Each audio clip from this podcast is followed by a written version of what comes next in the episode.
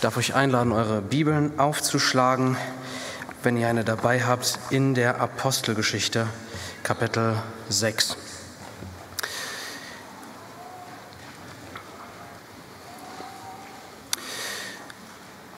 Die Apostelgeschichte berichtet uns vom Anfang und der Ausbreitung der Gemeinde von Jesus Christus. Eine Ausbreitung ohne ein einziges Schwert zu schwingen. Eine Ausbreitung trotz vieler Schwerter, die gegen die Gemeinde geschwungen wurden.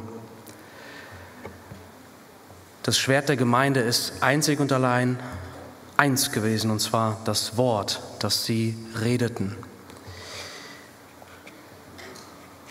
Und sie haben in ihrer Bewegung nicht einfach weitere geografische Kreise gezogen, sondern Menschen in die Bewegung hineingezogen, in die Gemeinde. Darum geht es hier, das Leben von Menschen erneuert werden.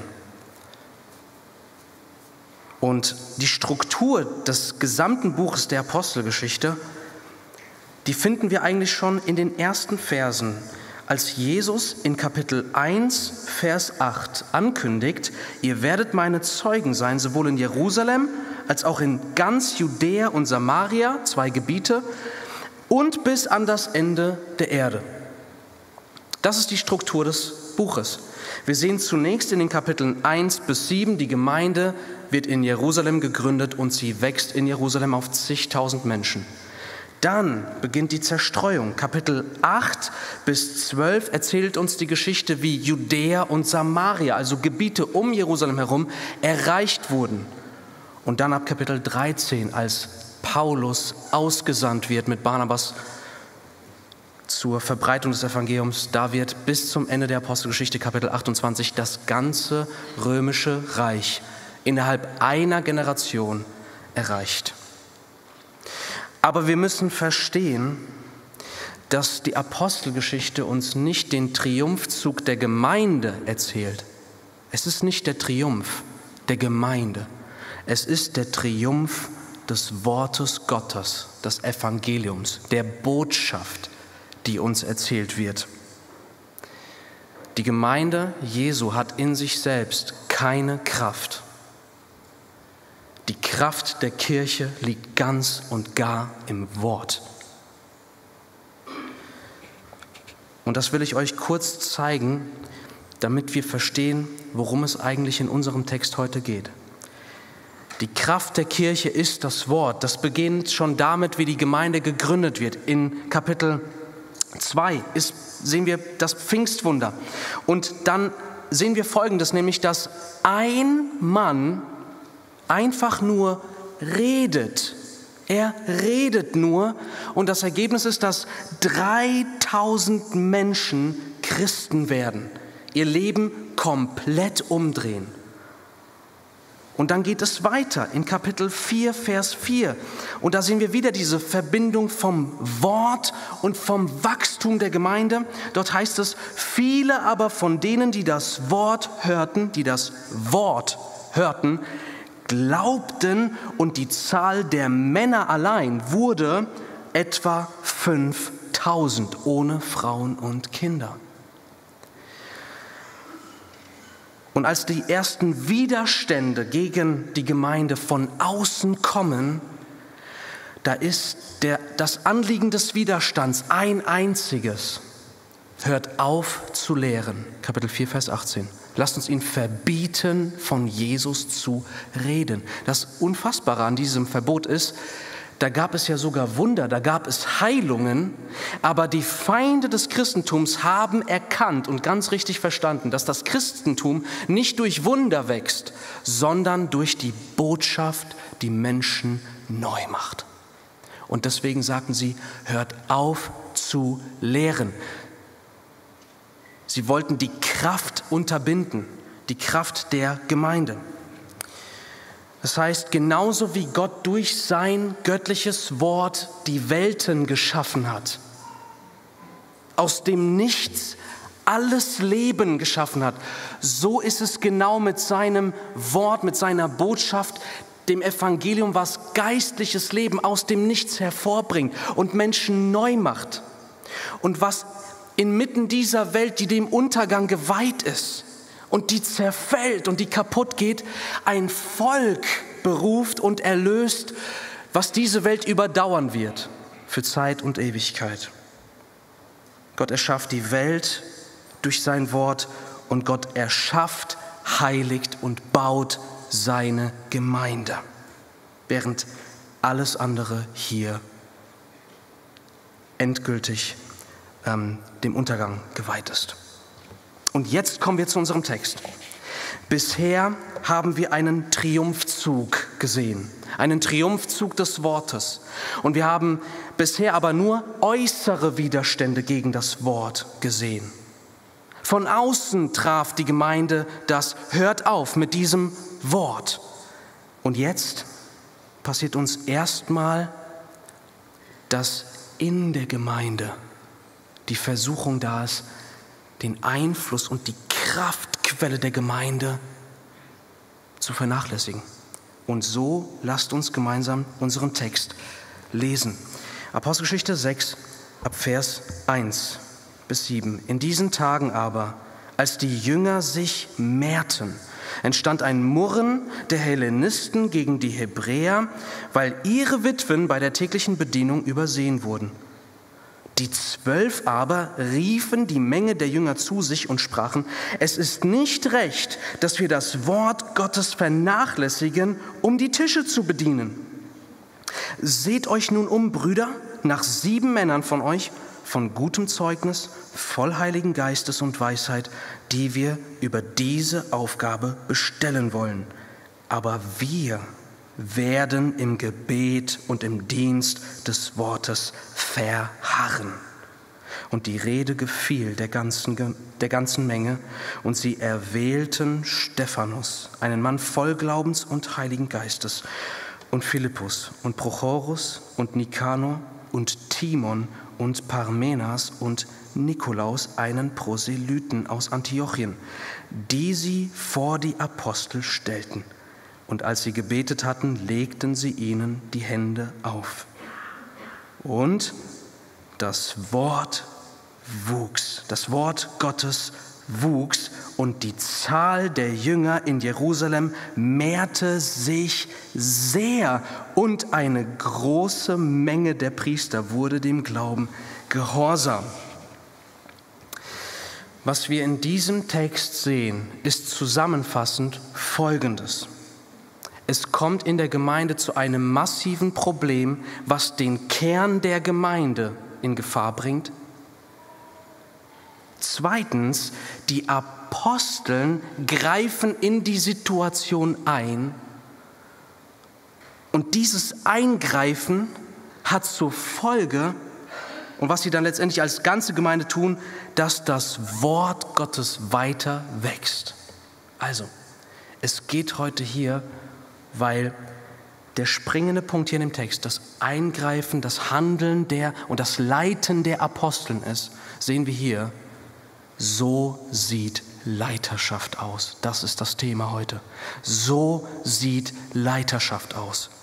Gott hat sich schon in seiner ganzen Heilsgeschichte an Leitern bedient, um sein Volk zu führen. Leiter haben eine große Verantwortung. Und wir haben hier heute drei Dinge, die wir über Leiterschaft und eine vorbildliche Leiterschaft sehen dürfen. Das sind die drei Predigtpunkte. Erstens die Gefahr, Doppelpunkt, die Vernachlässigung des Wortes. Das ist die Gefahr.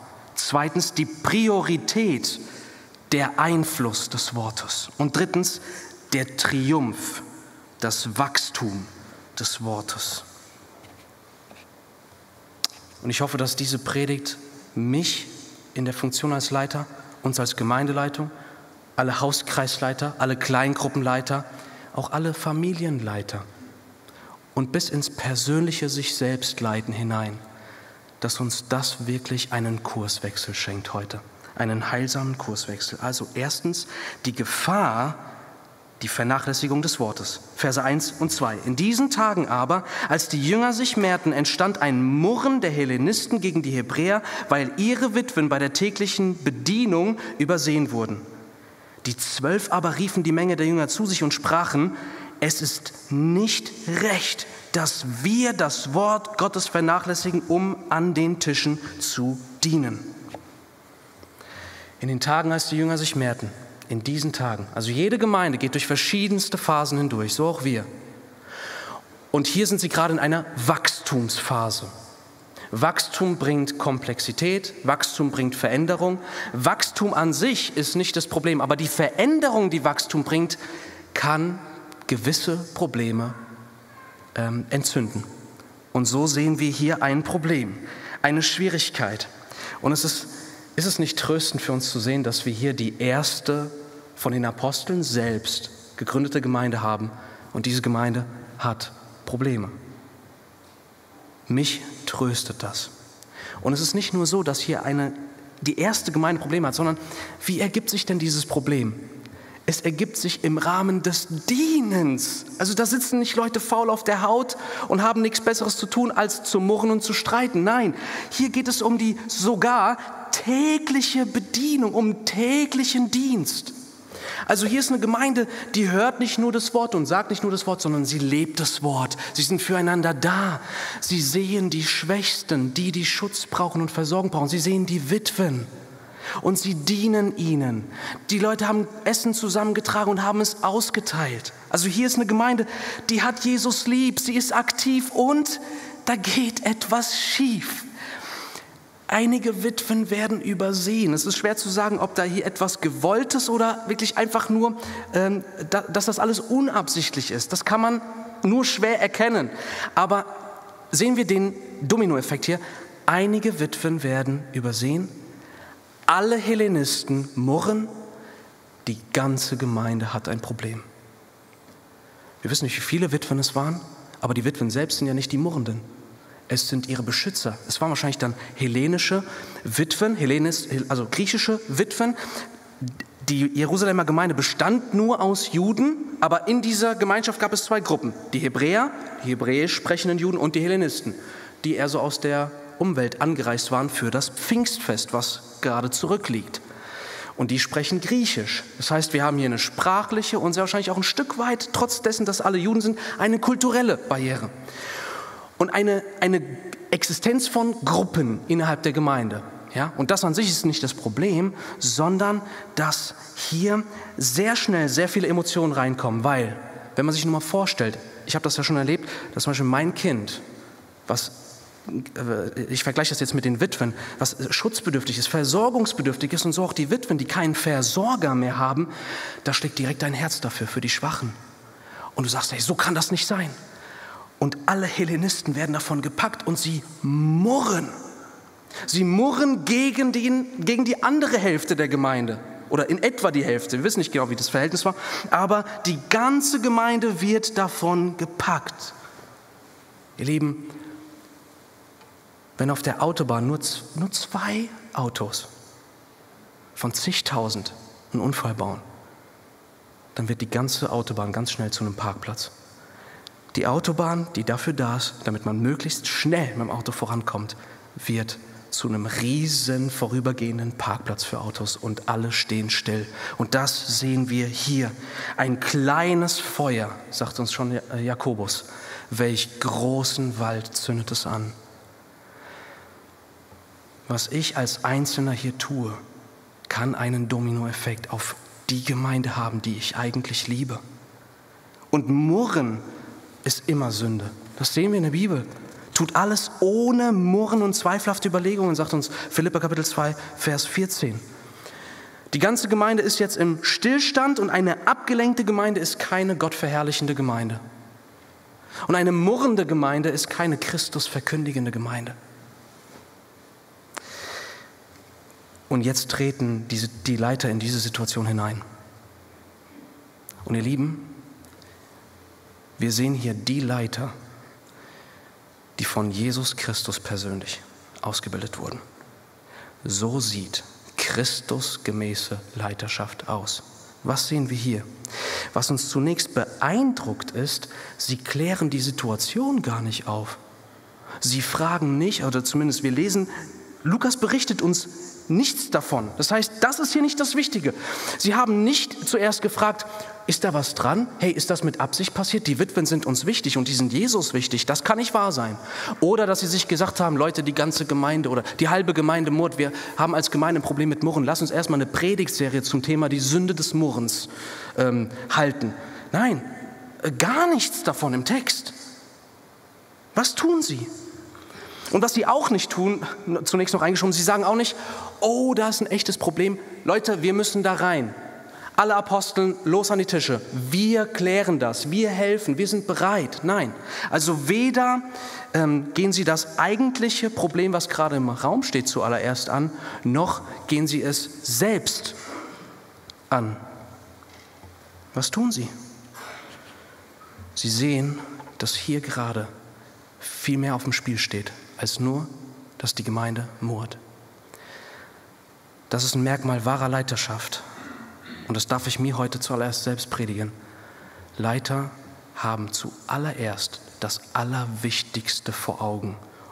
Und dann reden sie darüber, was das jetzt für die Situation bedeutet. Sie sehen zuallererst hinter der Maske des Murrens die wahre und größte Gefahr für die Gemeinde. Nämlich, und das sagen sie in Vers 2, es ist nicht recht, dass wir das Wort vernachlässigen, um an den Tischen zu dienen. Sie sagen nicht, wir haben keine Lust, Sie sagen nicht, wir sind uns zu gut. Nein, wir haben zweimal das Wort Diakonia hier im Text. Einmal hier die tägliche Bedienung, der tägliche, tägliche, Dienst der Witwen und später der Dienst des Wortes. Die Aposteln sagen, wir wollen im Dienst des Wortes verharren, also alle dienen. Es geht ihnen nicht darum, dass sie nicht bereit sind zu dienen, sondern es geht um etwas, was jetzt in dieser Situation nicht recht wäre, einen Kurswechsel vorzunehmen die wichtigste Priorität zu verlassen, um etwas Gutes und Nützliches zu tun. Also sie halten zunächst einmal für sich fest, dass sie jetzt der größten Gefahr widerstehen müssen, einfach in blindem Aktivismus irgendetwas zu tun. Da ist eine Wachsamkeit in der Leiterschaft. Sie sehen die Gefahr. Lasst uns die größte Gefahr sehen, nämlich die Kraftquelle der Gemeinde, die uns alle überhaupt erst hierher geführt hat, uns zum Herrn geführt hat, sie abzuschneiden. Das ist so, wie wenn wir mit voller Geschwindigkeit im Auto den Motor rausschmeißen, um durch weniger Gewicht noch ein bisschen schneller zu sein. Das sind wir vielleicht, aber wir rollen nur noch aus, bis wir stehen.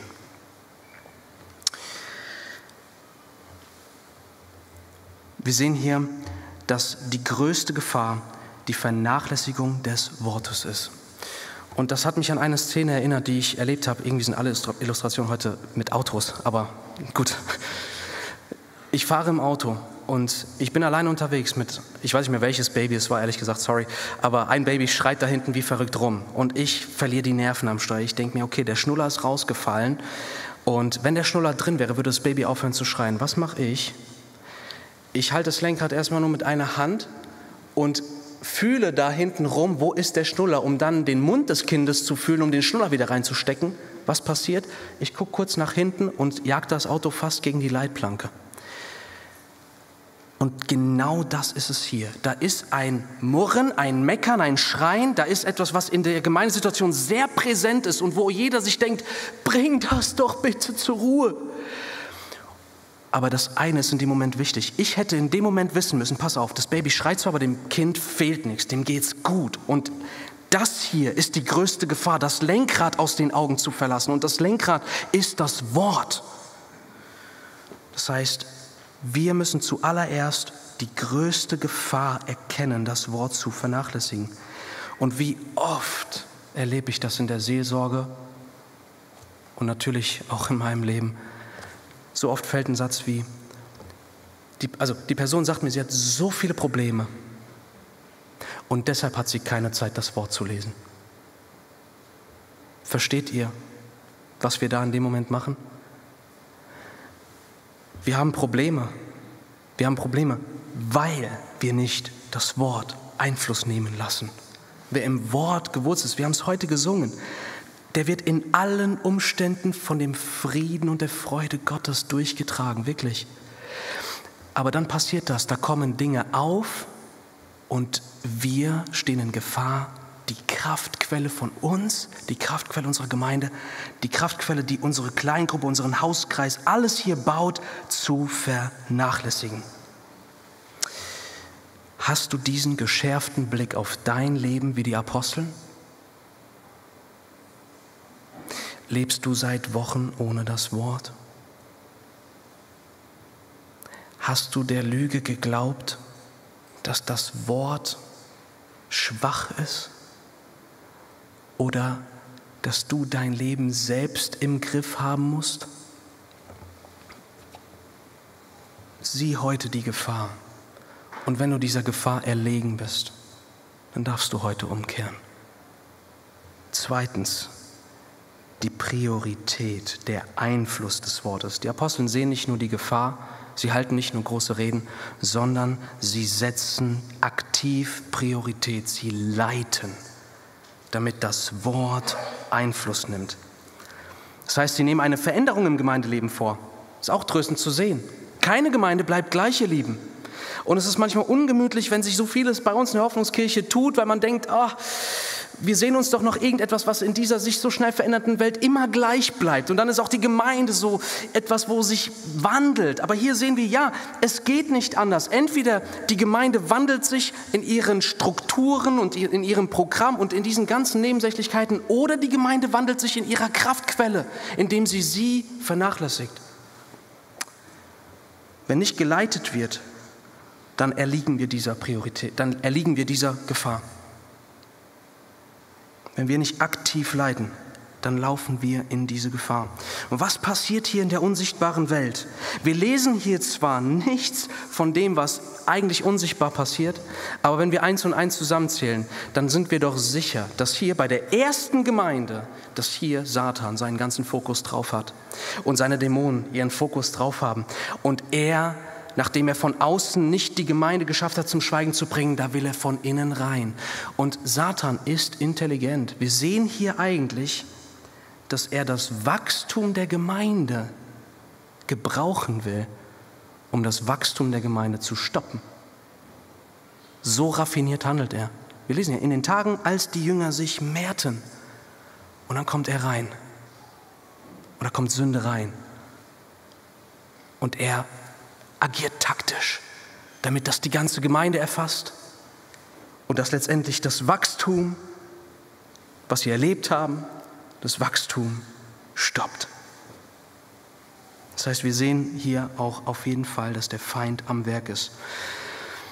Eine Gemeinde mag sich in ihrer Situation, in ihrer Größe oder in ihrer Struktur verändern aber die Kraftquelle der Gemeinde bleibt immer gleich. Und das hat sich auch heute nach 2000 Jahren nicht geändert. geändert. Und wir als Hoffnungskirche sind bei aller Schwachheit ein sichtbarer Beweis dafür, dass hier das Wort immer noch seine Kraft unter Beweis stellt in unserem Leben und in unserer Gemeinde. Also die Aposteln gehen praktische Schritte. Sie haben jetzt die Gefahr vor Augen, aber sie haben auch das Ziel vor Augen, nämlich, dass der Einfluss des Wortes gleich bleibt in der Gemeinde.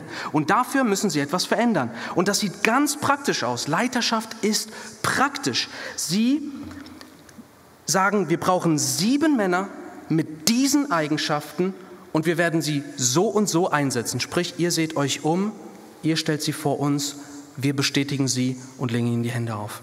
Das ist praktisch, das ist zielorientiert, das ist, wenn wir es mal so sagen wollen, strategisch, geistlich strategisch. Weil sie sehen, da ist ein echtes Problem in der Gemeinde und sie wollen das nicht ignorieren oder einfach sagen, lass uns dafür beten, sondern sie gehen notwendige Schritte der Veränderung, indem sie sieben Männer, wie es hier heißt, voll Heiligen Geistes und Weisheit über diese Aufgabe setzen wollen. Und voll Heiligen Geistes und Weisheit heißt ja nichts anderes als, holt uns sieben Männer, in deren Leben das Wort Gottes starken Einfluss genommen hat. Auch hier ist es wieder der Einfluss des Wortes auf die Gemeinde. Und wir sehen hier wirklich eine Definition von Leiterschaft. Leiterschaft heißt konstant Einfluss nehmen mit dem Ziel, dass der Einfluss des Wortes maximiert wird. Das heißt, Leiter nehmen niemals Einfluss, um Einfluss zu nehmen. Sie üben nicht ihre Autorität aus, weil Autorität toll ist. Nein, nein, nein, die Autorität ist ihnen wurscht. Sie haben das Ziel vor Augen und sind förmlich davon getrieben, dass das Wort Christi Raum bekommt in der Gemeinde. Und alles andere ist nur Mittel zum Zweck. Und wir sehen auch, das Thema dieses Abschnitts ist nicht, wie man Diakone in der Gemeinde einsetzt, sondern das Thema dieses Abschnitts ist, wie wir uns, wie wir sicherstellen, dass wir an der Kraftquelle angeschlossen bleiben. Und dafür sind Diakone nützlich. Sehen wir das? Sie sagen aber nicht nur, wir gehen diesen praktischen Schritt, sondern, und sie sagen sich selbst nicht nur, wir wollen nicht das Wort vernachlässigen, sondern wie formulieren Sie es positiv? Wir aber werden im Gebet und im Dienst des Wortes verharren. Das ist eines der stärksten griechischen Wörter, die es gibt. Verharren heißt, das sind Männer, die förmlich kaum was anderes tun und auf nichts in der Gemeinde so sehr bedacht sind wie im Gebet und im Wort zu bleiben, sich da einzugraben, sich darin zurückzuziehen, sich mit höchster Aufmerksamkeit und Priorität diesen beiden Dingen, dem Wort und dem Gebet, zu widmen. Das ist so wunderbar tröstend. Leiterschaft ist nicht kompliziert. Du brauchst keine weltliche Ausbildung über Management und wie man Menschen führt, um hier in der Gemeinde ein Leiter zu sein. Ich sag dir, was du brauchst.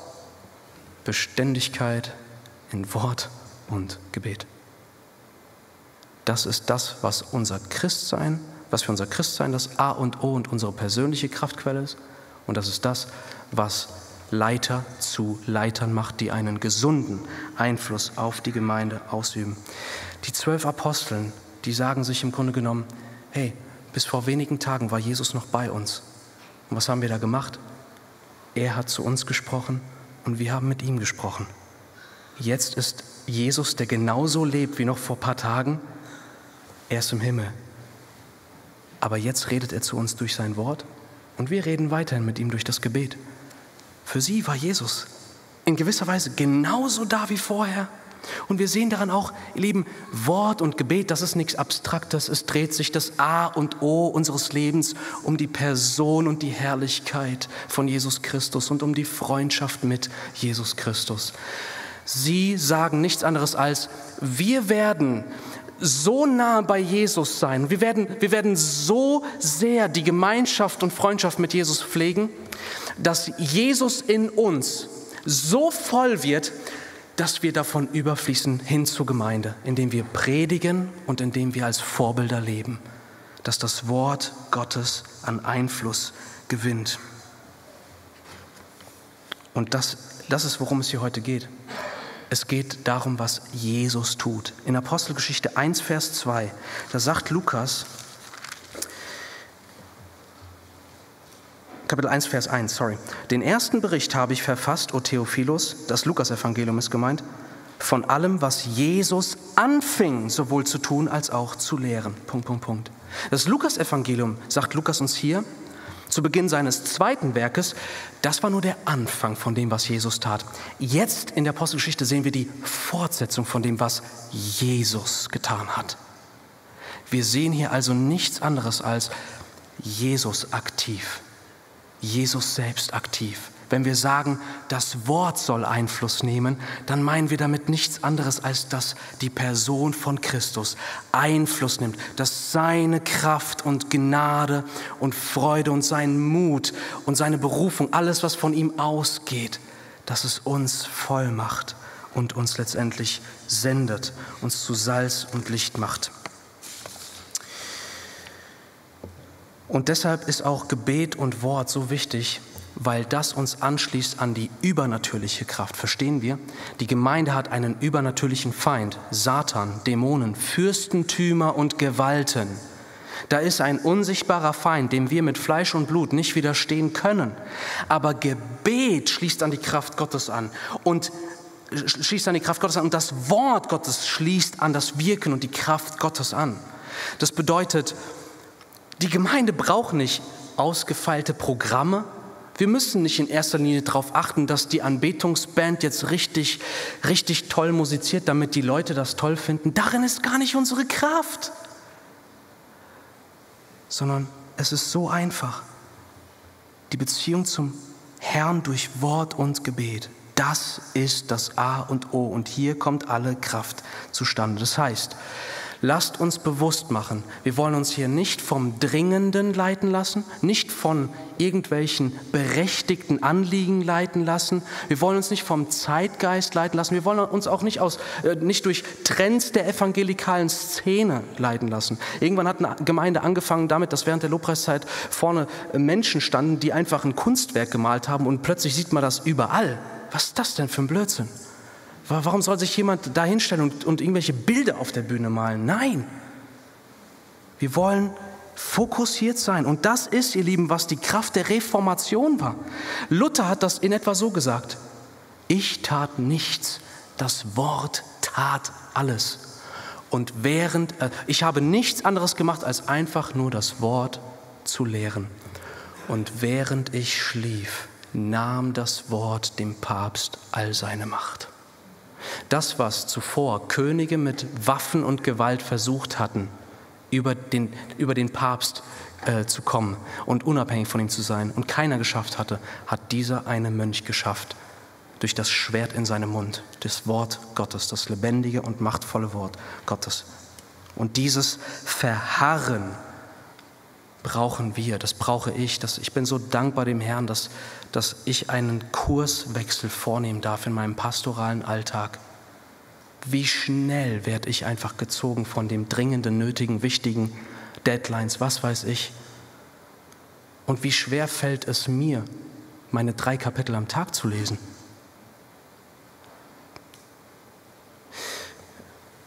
Wie sehr sind wir davon abgewichen als Gemeinde? Wie sehr bist du davon abgewichen, im Gebet und im Wort zu verharren. Ja, es fällt uns so schwer, weil wenn Satan dich nur von zwei Dingen in deinem Leben abhalten könnte, wären es sie. Und er versucht es. Das größte Problem von uns ist nicht, wenn mal die Finanzen etwas knapper werden oder wir Zoff in der Ehe haben oder sonst irgendwelche Dinge des Alltags.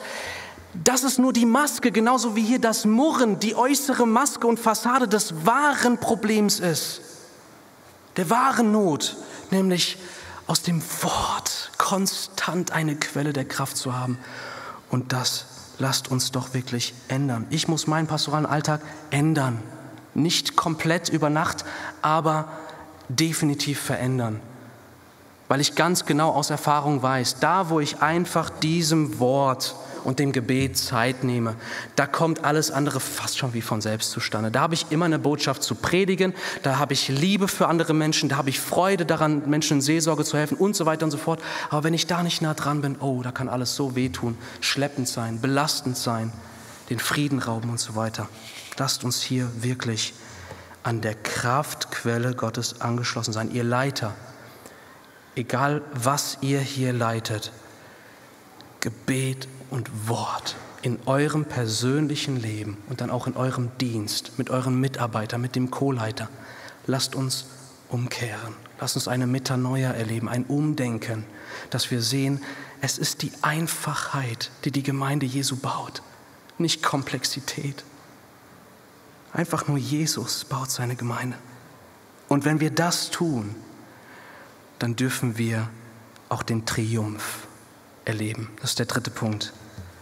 Der Triumph, das Wachstum des Wortes. Wir sehen hier so viel Segen, der sich aus einer geistgesinnten Leiterschaft ergibt. Erstmal vom Murren zur Freude. Und die Rede, also dieser Vorschlag mit den Diakonen, die Rede gefiel der ganzen Menge und sie erwählten die sieben Personen. Die Gemeinde hat bis eben gemurrt, da war Spaltung, und jetzt werden sie durch die Aposteln vereint. Die ganze Menge, heißt es hier, hatte Freude an dem, was die Apostel ihnen als Plan vorstellten. Und es ist interessant. Eigentlich geben die Apostel hier ja einen Befehl. Seht euch um. Die Apostel sagen nicht, Leute, na, was denkt ihr eigentlich so über die Situation? Leiter sind dazu berufen zu leiten. Sie haben die Situation erkannt, sie haben in die Situation reingesprochen, sie wussten, es braucht jetzt sieben Männer, die sollen so gestaltet sein und die Gemeinde binden wir damit ein, wir gewinnen sie, machen nicht einfach unser eigenes Ding, sondern wir handeln hier letztendlich alle zusammen, um eine geistliche, biblische Lösung zu schaffen.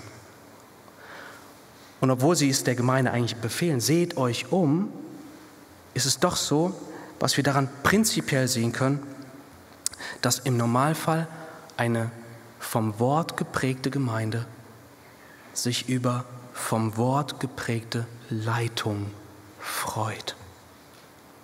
Und das dürfen wir hier auch zu einem gewissen Grad, müssen noch viel wachsen, erleben. Und da wollen wir wirklich dem Herrn allein die Ehre dafür geben. Das ist nicht selbstverständlich. Auch gestern hatten wir gerade Mitgliederversammlung und ich habe eine große Einheit wahrgenommen und dem, dem Herrn sei wirklich die Ehre dafür. Also vom Murren zur Freude sehen wir hier. Wir sehen hier eine Einheit. Die Einheit der Leitung darüber, was die wichtigste Priorität ist, führt letztendlich zur Einheit der ganzen Gemeinde. Und es findet Multiplikation statt. Sieben Männer werden herangezogen, dann heißt es hier, als sie gebetet hatten, legten sie ihnen die Hände auf. Das ist, wir machen das ja immer so, wenn wir jemanden in den Dienst einsetzen. Die Leute knien sich hin, wir legen die Hände auf und dann beten wir.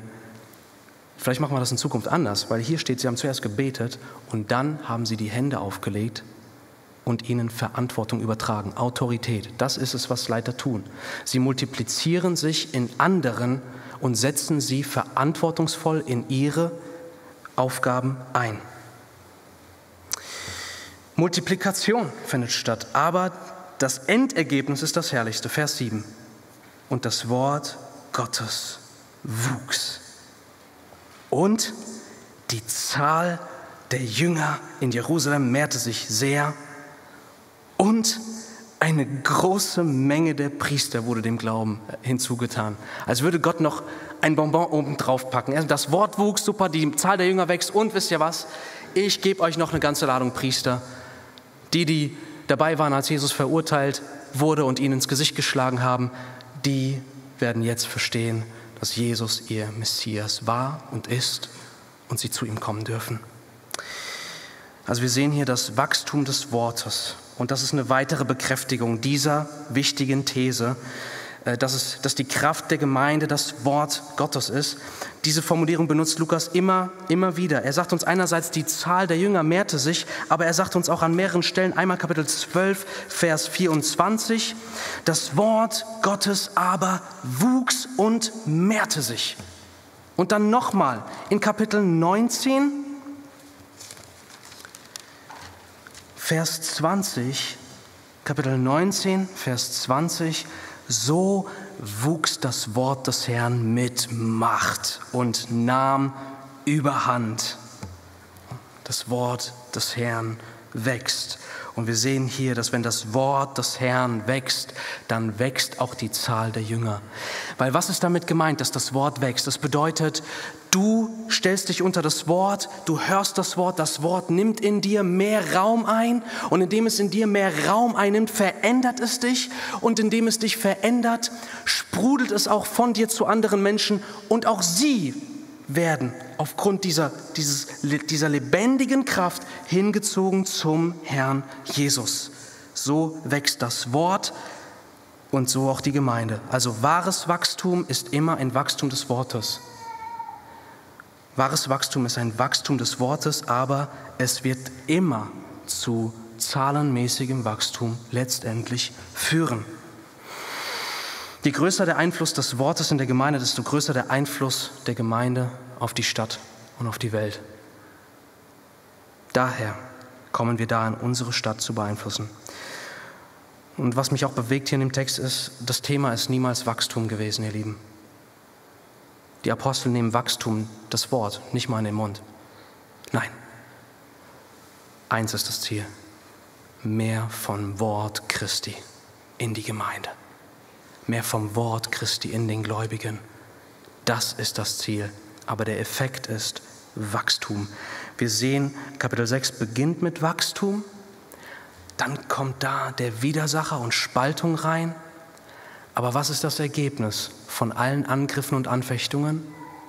Das Ergebnis ist, dass die Gemeinde weiter wächst und mehr Leiter hat.